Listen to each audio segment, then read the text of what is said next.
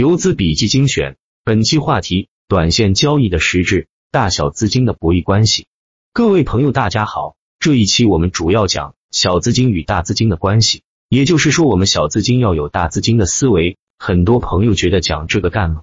讲点盘面低干货不好吗？那么我告诉大家，你错了，这其实才是真正的干货。股市里面成功的大佬，他们坐在一起聊什么？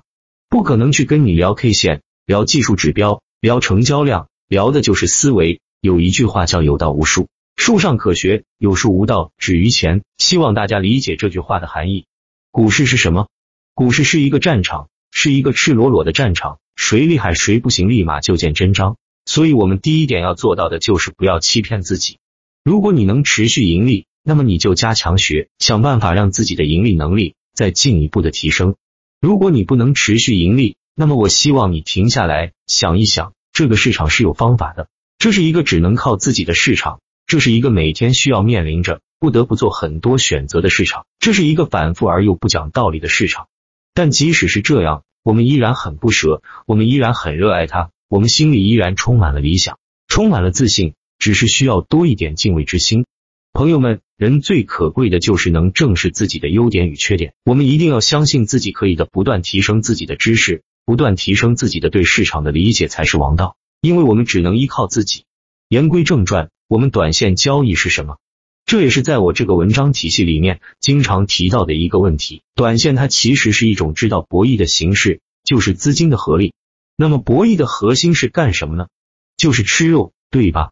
从传统意义上面来讲，我们大部分的朋友都是属于小资金，那么也就注定了是什么？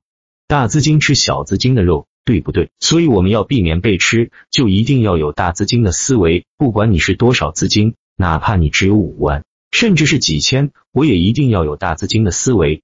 要有大资金的思维，那么我们就要明白股票是什么，上市公司又是什么。实际上，我们讲句实话，在大资金的眼里面，这都是一种实现博弈的工具。只有借助这个工具，才能吃肉，对不对？才能来把小资金吃掉，是吧？所以说，在短线的世界里，在龙头战法的世界里，只要是短线的，你不要跟我谈什么股票的价值，不要跟我谈什么股票的估值。我希望各位朋友清醒一点，清醒的认识到这一点。那么，什么是短线技术？所谓的短线技术，最核心的其实就是一场立足于如何思考狩猎。狩猎这个词，大家要记住，没有人愿意承认自己会是大资金的猎物。实现狩猎的工具是什么？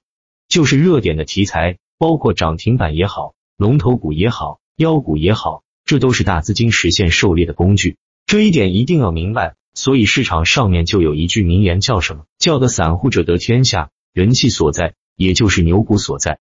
那么我们打个比方，怎么说？大资金是狮子，小资金是羊群。狮子总是喜欢研究羊群，喜欢研究羊群的性。